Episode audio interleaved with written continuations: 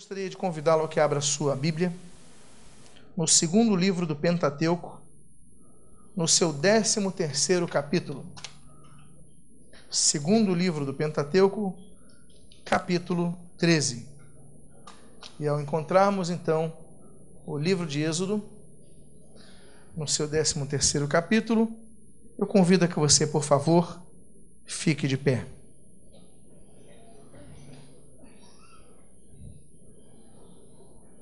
Registra o autor sagrado no versículo de número 21. O Senhor ia adiante deles durante o dia, numa coluna de nuvem para os guiar pelo caminho. Durante a noite, numa coluna de fogo para os alumiar, a fim de que caminhassem de dia e de noite Nunca se apartou do povo a coluna de nuvem durante o dia, nem a coluna de fogo durante a noite. Oremos. Pai bendito, Deus amado, nós lemos a tua santa e preciosa palavra. A tua palavra que jamais cai por terra. A tua palavra que há de permanecer sobre a terra. Como diz Isaías no capítulo 40, seca-se a terra e cai a sua flor, mas a palavra de Deus permanece eternamente. Como diz a tua palavra, que os céus e terra hão de passar, mas a tua palavra jamais passará. Aqui, ei-la pregada nesse momento. Pregação esta que nós esperamos que gere fé, pois a fé vem pela pregação da palavra de Deus. E aqui está o teu povo, como diz Romanos, capítulo 10, para ouvir essa pregação. Pai amado, nós pedimos, ilumina o nosso coração, edifica a nossa fé, e o que nós pedimos o fazemos agradecidos em nome de Jesus. Amém e amém. Os irmãos podem sentar. A pregação de hoje, ela traz como título Guiados pela Nuvem. Eu começaria lendo, mostrando o que vai acontecer com Israel. Israel está saindo do Egito. São 430 anos escravos no Egito, sendo usados pelos egípcios, sendo explorados pelos egípcios. Depois, então, desses quatro séculos, Deus levanta um homem, um homem que era egípcio, um homem chamado Moshe, Moisés, o tirado pelas águas. Esse é o significado do seu nome. O homem que nasceu no Egito, mas que tem o sangue hebraico. O homem que, apesar de ter nascido no Egito, ter sido educado com a cultura egípcia, ter aprendido toda a ciência do Egito, pois era um príncipe do Egito, mas mesmo assim foi um homem que aprendeu desde cedo a servir ao Deus dos seus pais. Todos conhecem a história de Moisés, não vamos repeti-la aqui. Agora, quando Israel, então, depois das dez pragas, culminando com a décima praga, que é a da morte dos primogênitos, não apenas das, dos primogênitos dos egípcios, mas também dos primogênitos de todo o animal do campo, Israel, então, sai. Israel sai do Egito e começa um período que Israel vai passar pelo deserto. Depois do período de escravidão, vem o período de libertação, que sempre é acompanhado por um período de provação. Há pessoas que não querem sair do período de escravidão para um período de libertação acompanhada de provação. O capítulo 8 vai do livro de Deuteronômio, Deuteros Nomos, leis secundárias, segundo as leis, ah, o livro de Deuteronômio, capítulo 8, versículo 2, vai falar por que, que eles foram pelo deserto. A Bíblia vai falar no início do capítulo 13 que Deus não levou ele pelos caminhos dos filisteus, o caminho do mar. Eles poderiam chegar rapidamente à terra prometida. Mas a Bíblia diz no mesmo livro de Êxodo que Deus não os fez ir por ali, mas sim circulando e beirando o mar vermelho, o rio dos juncos, ali naquele trecho. Então, meus amados irmãos, Israel está entrando no deserto. E eu gostaria de fazê-los é refletir um pouco sobre essa coluna de nuvem, sobre essa coluna de fogo. Começando com o versículo anterior ao que lemos, o versículo de número 20, quando registra a palavra de Deus. Tendo, pois, partido de Sucote, acamparam-se em Etã, a entrada do deserto. A primeira parada de Israel, quando sai do Egito, eles vão para Sucote, que fica a 80 quilômetros da região do Gozen, no Egito, onde eles habitavam e onde eles eram explorados, onde eles tinham sua habitação, mas onde eles tinham também os seus sepulcros. Eles vão para Sucote, e é muito interessante observarmos a tradução do termo Sucote. Sucote, do egípcio, significa literalmente lugar de permanência temporária. Algumas traduções colocam como lugar de tendas. Ou seja, eles vão para Sucote antes de cruzar o Mar dos Juncos, um local chamado local de abrigo temporário. Nós, quando vamos servir a Cristo, quando nos dedicamos, dedicamos nossa vida, nossos talentos, aquilo que Deus investiu em nós, né? Deus investiu em nós. Deus, o que você tem de cultura, Deus investiu em você. O que você tem de talento, você tem uma boa voz, Deus te deu esse talento. Ah, o que ele toca de guitarra, Deus concedeu esse talento para ele. Ele apenas desenvolveu ah, e teve esse, esse, esse recurso da sua boa vontade de desenvolver. Tudo que nós temos recebido de Deus é um investimento de Deus. Muitas vezes nós, nós limitávamos nosso investimento nesse mundo para os prazeres da nossa vida, para o benefício próprio, nós não pensávamos em usar isso para obras de Deus. Quando nós ingressamos no corpo de oficiais, nós representamos nessa atitude um coração liberal, um coração de servo. Nós servimos a Deus por amor, cada um serve a Deus por amor. O Júnior que está na secretaria, o Roberto que está ali no som, é, cada um tem servido por amor à obra de Deus. E nós servimos por prazer, nós servimos com alegria. Mas é interessante notar que depois que nós somos libertos, libertos da escravidão no Gozen, libertos daquele tempo local onde foram gerados escravos e filhos de escravos, Deus leva para um acampamento que é temporário. Por quê?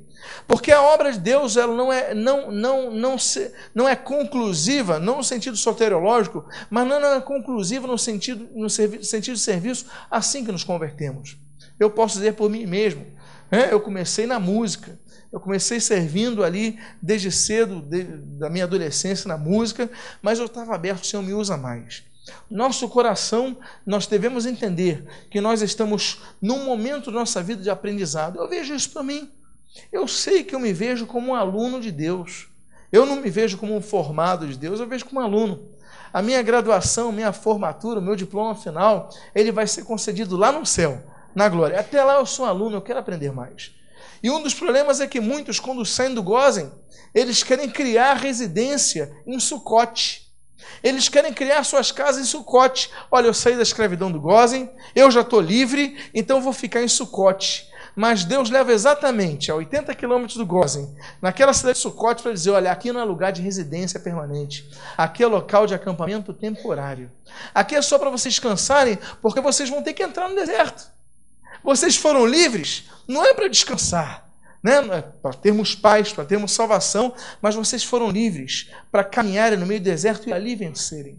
É muito fácil se o povo de Israel decidisse ficar em Sucote, mas eles decidem, eles decidem permanecer na direção de Deus. E aí vai estar o segredo do ministério. Como nós falamos no início, de maneira ampassã, o, o segredo do ministério está em sermos conduzidos por Deus. Esse é o grande segredo do ministério. Muitos quebram a cara ministerialmente. Muitos quebram a cara por quê? Porque querem ser conduzidos pela sua própria vontade e não esperam a nuvem se mover. Meus amados irmãos, de Sucote o mesmo texto diz: Tendo, pois, partido de Sucote, acamparam-se em Etã, a entrada do deserto. Etã ficava a mais ou menos 8 a 16 quilômetros de Sucote. Eles andaram um pouco, mas é interessante também sabermos o significado da palavra Etã do egípcio. Etã significa aqueles que têm consigo as relhas do arado, ou com as relhas de arado, com a foice, com o material de arar. Deus tira eles do Gozen, uma região aprazível, mas que representa aqueles que estão escravidão, acomodados na escravidão, que estão gerando filhos, mas estão gerando filhos escravos estão lá é, é, recebendo a sua comida diária, mas são escravos. Estão apenas enchendo os seus umbigos, mas não estão satisfazendo a vontade de Deus. Eles vão para Sucote, e como vocês viram, significa um local temporário, um acampamento temporário, e vão para Etã, que tem outro significado, tendo consigo as relhas de arado. Deus já começa nessa simbologia de nomes daquelas localidades a mostrar a Israel por que o chamou. Deus os tirou de um local aprazível, Deus, mas que era de escravidão, os colocou num local de passagem, mas exigiu que eles fossem acampar em Etã, mostrando que para cruzar o deserto e ter sucesso, nós temos que ter conosco as nossas relhas de arados. Há muitas pessoas que querem ingressar na obra de Deus e não querem trabalhar com esforço. Nós temos ensinado essa turma, eu louvo a Deus por esse grupo. Quando eu vejo esse grupo, eu fico muito feliz, porque aqui estão homens que têm sido testados no trabalho.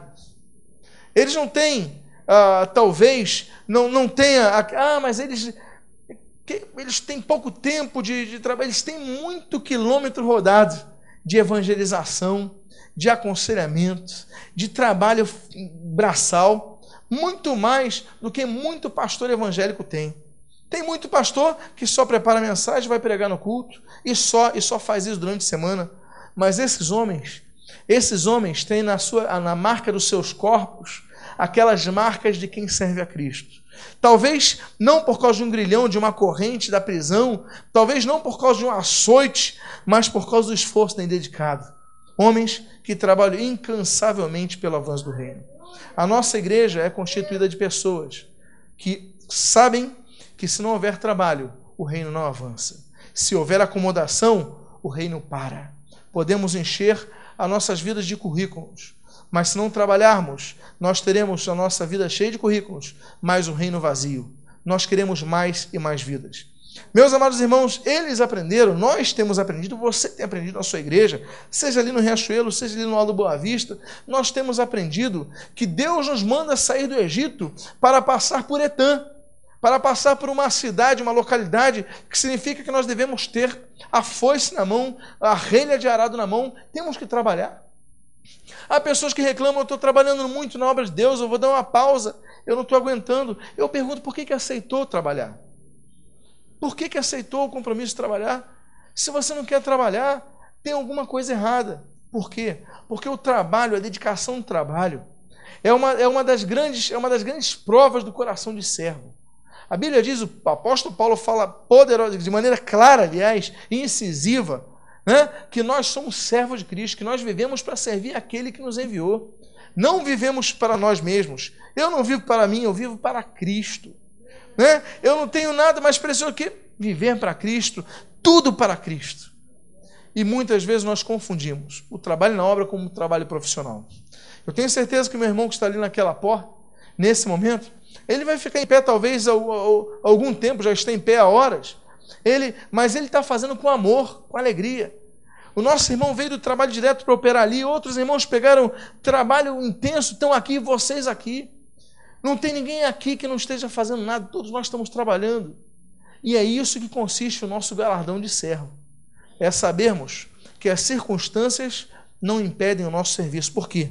Porque na nossa peregrinação para a terra prometida, nós entendemos que se não era para morarmos do outro lado do, da, do, do Rio dos Juncos, no, no, lado do Egito, ali em Sucote, que é temporário, nós deveríamos, antes de entrar no deserto, pegar a relha de arado. Você tem uma relha de arado nas suas mãos. Você tem um dom, um talento, uma oportunidade que Deus deu, uma porta que Deus abriu nas suas mãos. A pergunta é: você tem utilizado isso para Deus? Exige-se que você passe por Etã. Quem aqui já passou por Etã? Quem aqui já, depois de ter acampado em Sucote, passou antes de entrar por deserto por Etã? Eu quero dizer que Etã é a última cidade antes de entrar no deserto. Se você entrar no deserto sem entrar por Etã, você vai desanimar no meio do caminho. É hora de você entender que para entrar no deserto, você tem que trabalhar muito para Cristo. O versículo 21, então, que nós lemos, diz: O Senhor ia diante deles durante o dia, numa coluna de nuvem, para os guiar pelo caminho. Durante a noite, numa coluna de fogo, para os alumiar, a fim de que caminhassem de dia e de noite. E nunca se apartou do povo a coluna de nuvem durante o dia, nem a coluna de fogo durante a noite. É muito interessante notarmos que Deus está sempre presente conosco, mesmo quando estamos passando pelo deserto. Deus não abandonou o povo à sua própria sorte no deserto. A Bíblia diz: assim que eles passaram por Etã, eles passaram por Etã, versículo 20, então Deus fala, Deus mostra, estará minha coluna durante o dia, coluna de nuvem, e durante a noite a coluna de fogo. Passou por Etã, passou pelo local que significa, olha, estamos aí para trabalhar. Não é para descansar, é para usar as relhas de arado que Deus colocou nas nossas mãos. Aí Deus então faz a parte deles e fala: então tá bom, agora conta comigo. Vou colocar a coluna durante o dia, a coluna durante a noite. Ou seja, vocês não estarão sozinhos. Tem algo que recompensa a presença de Deus, meus amigos. Se nós tivéssemos que pagar por algo precioso, nós pagaríamos todo o dinheiro da terra para ter a presença de Deus ao nosso lado. Mas essa presença é graciosa, Deus a dá de graça. Mas Deus a dá.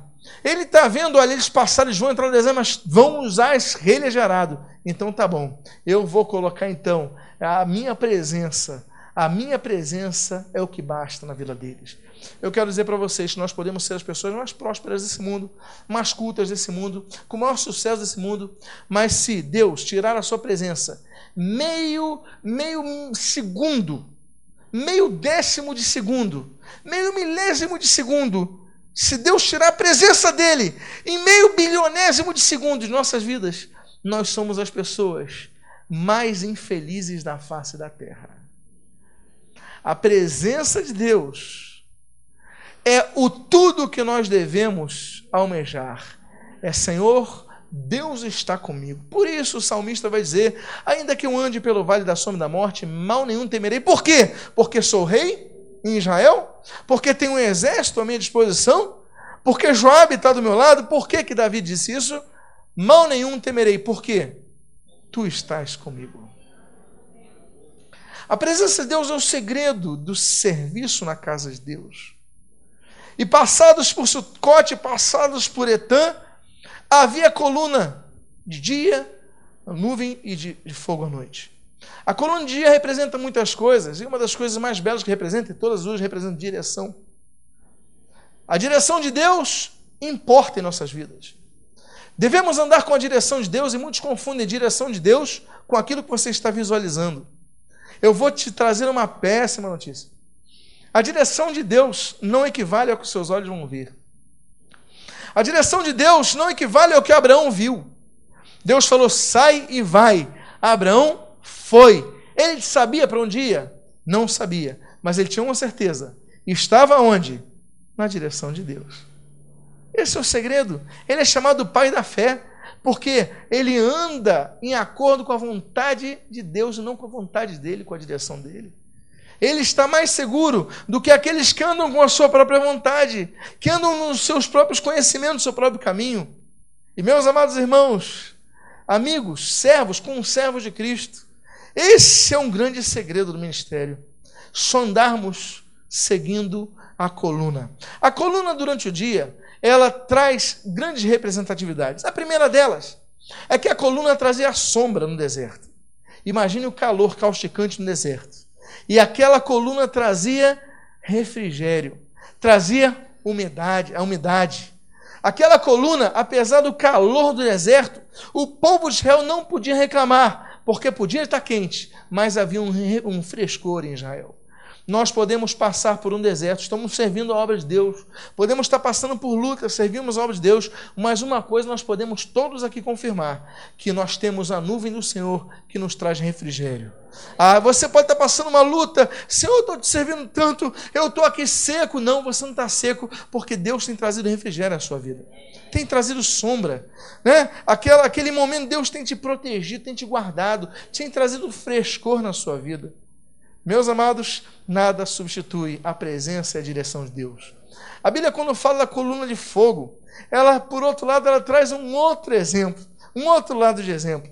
O fogo, nós sabemos, muito bem sabemos, que ele traz a iluminação. Israel, a Bíblia diz, em Números, e a Bíblia diz em Êxodo, que Israel não caminhava só de dia. Israel caminhava não só de noite. Israel só caminhava num momento. Quando? Quando as colunas se moviam. Se fosse três da madrugada, a coluna começasse a se mover, Israel começava a andar. Se a coluna ficasse parada um mês, dois meses, Israel não se movia. A coluna traz a direção. A nuvem de Deus traz a direção. Ao povo, a cada um de nós cabe seguir a coluna. A coluna de fogo, ela traz luz. Por quê? Porque se Israel quisesse caminhar durante a noite, durante a madrugada, meus irmãos, seria muito difícil. Seria muito difícil saber para onde iriam mas aquela coluna trazia claridade, trazia luz.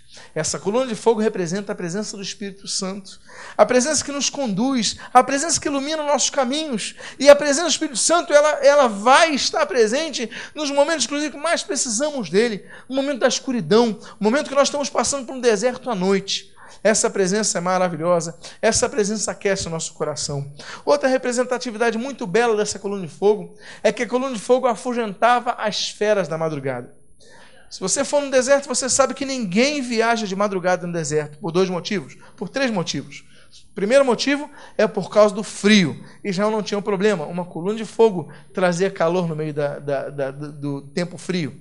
Segundo motivo eram os assaltos. E o terceiro motivo eram as bestas, eram os animais selvagens que devoravam caravanas inteiras no meio da madrugada. Ninguém podia prever, mas nós bem sabemos que o fogo afasta, afasta os inimigos. Eu quero dizer para você que nós podemos estar, muitas vezes, no nosso ministério, no nosso serviço ministerial, passando por madrugadas, mas servindo, seguindo a nuvem. Mesmo na, na, na fria madrugada, estamos servindo, seguindo a nuvem, saiba disso, que mal nenhum te alcançará, praga nenhuma tocará na tua tenda, como diz Salmo 91, porque o Senhor está contigo, porque a presença da coluna de fogo afugenta o inimigo. E esse é o segredo do ministério.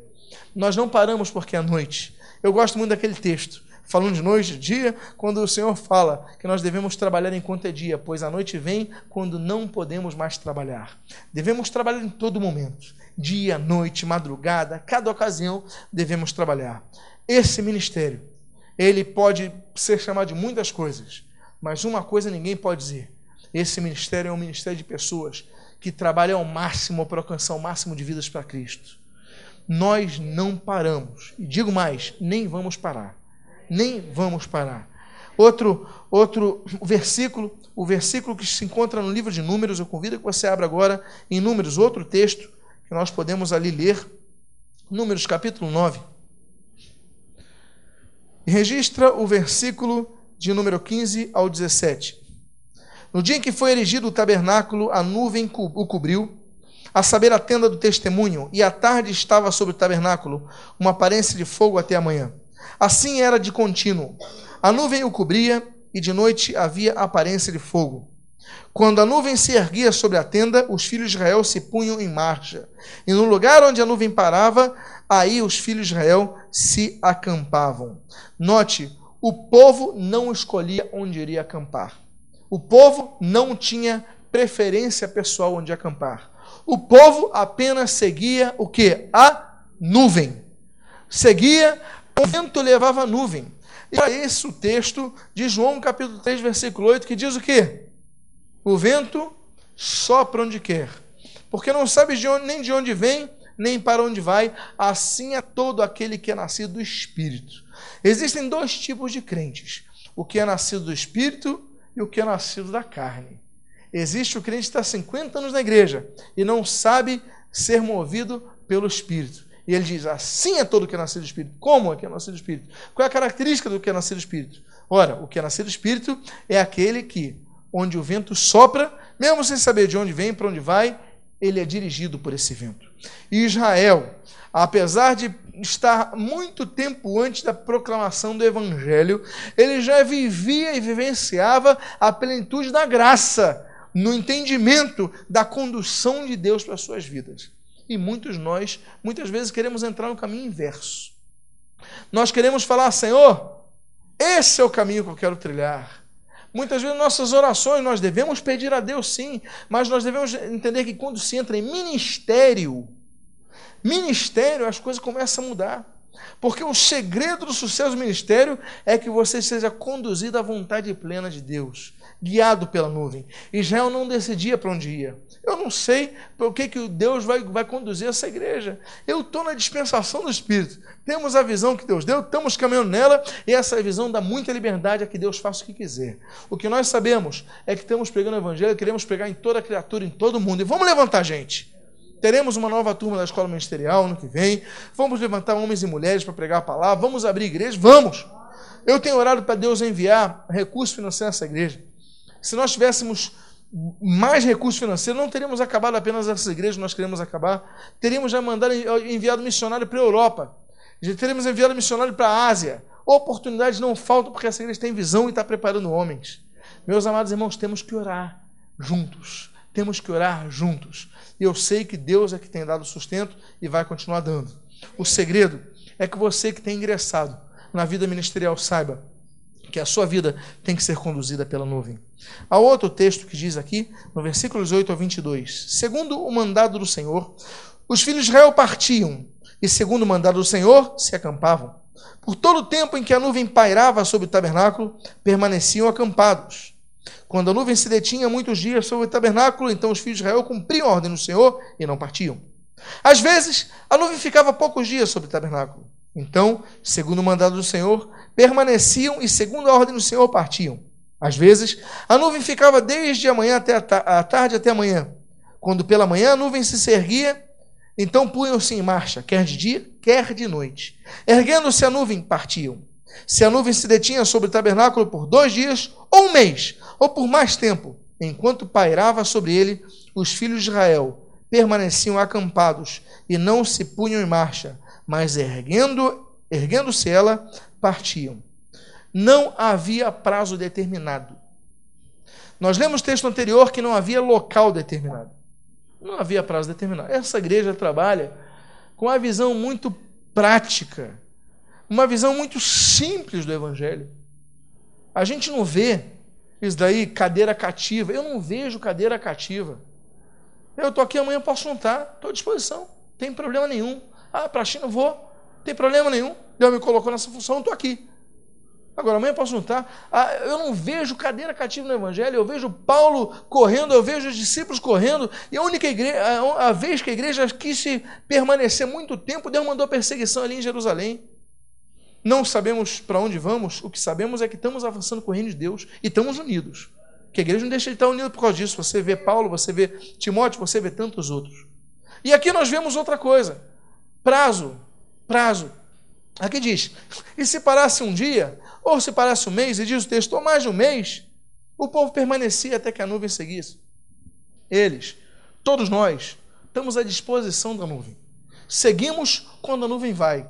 Paramos quando a nuvem para. O que importa é que não ultrapassemos, não é colocar o boi na frente de carruagem, carruagem na frente do boi, é ultrapassarmos a nuvem de Deus.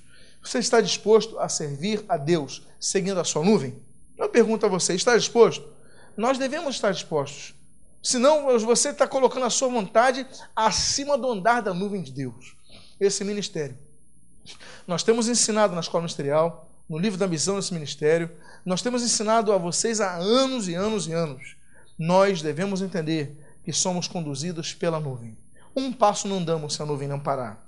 Outro texto, e eu vou finalizar com o capítulo 40 de Êxodo, que é o capítulo que é o corolário de Êxodo, que vai encerrar de maneira magnânima o livro de Êxodo, que vai falar ali do encerramento, fechamento, conclusão, aquele momento tão bonito do tabernáculo. E ele diz o seguinte, no capítulo 40 do livro de Êxodo, versículo 33. Levantou também um átrio ao redor do tabernáculo e do altar, e pendurou reposteiro à porta do átrio. E assim Moisés acabou a obra. Então a nuvem cobriu a tenda da congregação e a glória de Deus encheu o tabernáculo. Diz que assim que Moisés acaba então, e essa palavra então, ela tem um significado fortíssimo. Então, o que? A nuvem, ali, ó, que cobriu até na congregação e a glória do Senhor encheu o tabernáculo. Olha que coisa gloriosa. O Novo Testamento vai falar que existem vários tabernáculos vivos. Qual é o tabernáculo de Deus na dispensação atual? Aponta para o tabernáculo de Deus. Mostra um tabernáculo de Deus próximo a você. Mostra ele é a pessoa que está do seu lado. A Bíblia diz, primeira carta de Paulo aos Coríntios, que nós somos templo do Espírito Santo, santuário do Espírito Santo. Você é um tabernáculo. Fala para o irmão que está do lado. Você é um tabernáculo, meu irmão. A Bíblia diz que quando o tabernáculo ele é completado, a glória de Deus se manifesta nele. Deus não quer vasos rotos. Deus quer vasos preparados, vasos de honra para manifestar a sua glória. Vasos íntegros, integrais, para que manifeste a sua glória. Quando o tabernáculo ficou pronto, a glória de Deus entrou no tabernáculo. Antes de ficar pronto, não entrou. Mas, pastor, o tabernáculo não foi feito segundo as medidas que Deus deu? Foi. O material usado não foi o que Deus deu, me disse para colocar? Foi. Mas a direção de Deus foi dada. Mas só quando o tabernáculo estava pronto veio a glória de Deus. E esse é um segredo tremendo. É uma coisa maravilhosa, porque nós percebemos que quando nós estamos perfeitamente colocados no local que Deus está, Senhor, eu estou pronto. Eu já não tenho nenhuma justificativa para onde servir. Eu estou aqui inteiro. Me usa. A glória de Deus começa a se manifestar. Você vai ver que teu serviço vai ser outro na casa de Deus. As lutas permanecem? Permanecem. Continuava quente ali no tabernáculo? Continuava. O tabernáculo não tinha ar-condicionado, mas o tabernáculo tinha a glória de Deus. Para que se esquentar com o tabernáculo? Com, com, com ar-condicionado? Para que se esquentar com. Para que se preocupar com calor? Se nós temos a glória de Deus, nós reclamamos de coisas tão fúteis quando nós temos a experimentar a glória de Deus no nosso serviço, no nosso trabalho braçal, numa aula de escola dominical, no ensino para crianças, em cada setor, na música. Nós não estamos ali apenas tocando, nós estamos servindo. Isso é imprescindível entender, porque quando nós estamos completos, esse tabernáculo está completo, não é um local falho, um local incompleto. A presença de Deus se manifesta na sua vida. Ah, o texto continua dizendo no versículo 35: Moisés não podia entrar na tenda da congregação, porque a nuvem permanecia sobre ela e a glória do Senhor enchia o tabernáculo. Isso eu tenho ensinado para eles, eu tenho ensinado para os meus alunos da escola ministerial. É importante nós nunca esquecermos desse momento que Moisés vai vir. Moisés foi o homem que capitaneou Israel no deserto. Moisés foi um homem que durante 40 anos ele dirigiu Israel no deserto. Era o homem que Deus falava, era o homem que Deus conduzia, era o líder do povo. Quando a glória de Deus entra no tabernáculo, diz a Bíblia que Moisés não consegue entrar. E eu gosto muito desse texto. Por quê? Porque ele coloca cada um de nós, líderes, no lugar de nosso verdadeiro tamanho. Não é por sermos líderes que somos maiores que ninguém. Não é por sermos livres que somos infalíveis. Não é por sermos líderes que somos impecáveis. Não é por sermos líderes que nós temos acesso à glória de Deus a qualquer momento. Moisés não pôde entrar, apesar de ser a maior pessoa em Israel, o maior líder, a pessoa com mais autoridade, porque não estava preparado para tamanha presença. Líderes, eu, nós, cada um, nós servimos a Deus, temos responsabilidades grandes, podemos ser colocados em escala de hierarquia maior que outros irmãos, sem que isso sejamos mai maiores que eles. Mas, apesar disso, nós temos a consciência que na presença de Deus somos todos iguais. E eu tenho que ter uma vida santa para entrar na presença e, pra, e mesmo sendo líder. Você, aqui podemos ter futuros bispos. Eu oro para isso. Bispos de continentes. Amém, queridos? Podemos ter. Eu já, eu já vejo um aí que vai ser líder do, do Oriente Médio e países muçulmanos. Nem vou dizer quem é né? Mas já pensou, meus irmãos? Ele, com aquele título, centenas de igrejas, centenas delas escondidas, sem letreiro, funcionando na casa de irmãos, não é verdade? Nesses países, né? deve ser assim. Algumas vamos colocar, mas outras não. Agora, apesar disso, ele para entrar na presença de Deus, ele vai ter que, naquela noite, dobrar o seu joelho e falar: Senhor, tem misericórdia de mim, que eu sou um simples e humilde pecador que quer servir. Se eu não fizer isso, se eles não fizerem isso, se vocês não fizerem isso, tudo de rico que nós temos na mão pode ser perdido. Moisés não entrou, porque não estava preparado para tamanha glória. Eu gosto demais desse texto. Coloca-nos no nosso devido lugar. Moisés não deixou de ser líder, mas Moisés se lembrou: opa, tem coisa que eu não posso esquecer. Amém, queridos? O outro texto continua dizendo o seguinte, capítulo, o penúltimo versículo que eu gostaria de compartilhar nessa noite, diz o versículo 36 ao 37. Quando a nuvem se levantava de sobre o tabernáculo, os filhos de Israel caminhavam avante em todas as suas jornadas. Se a nuvem, porém, não se levantava, não caminhavam até o dia que ela se levantava. Aqui está um dos maiores exemplos da história da humanidade. Quem gosta de história, quem já estudou história, sabe que muito dificilmente você encontrará um momento como esse na história da humanidade como o maior exemplo de disciplina coletiva. Maior exemplo de disciplina coletiva. Por quê? Porque a perspectiva não era formulada, como nós aqui falamos, em tempo. Eles tinham que esperar. Tinham que se disciplinar, não só esperar, mas se a nuvem começasse a se mover uma da madrugada, eles acordavam os filhos, acorda que a nuvem está mexendo, vamos embora. E se a nuvem parasse cinco meses, eles ficavam ali naquele mesmo lugar, por mais quente que fosse, cinco meses. Disciplina coletiva. O segredo de uma igreja. O segredo de uma igreja é isso. É aprendermos, inclusive, a esperar. Porque tem crente que não sabe esperar. O exemplo maior de espera é esse. Não tem outro na Bíblia. Ah, Jó, ok, Jó é um grande exemplo. Mas não estou falando de um homem, estou falando de milhões de pessoas.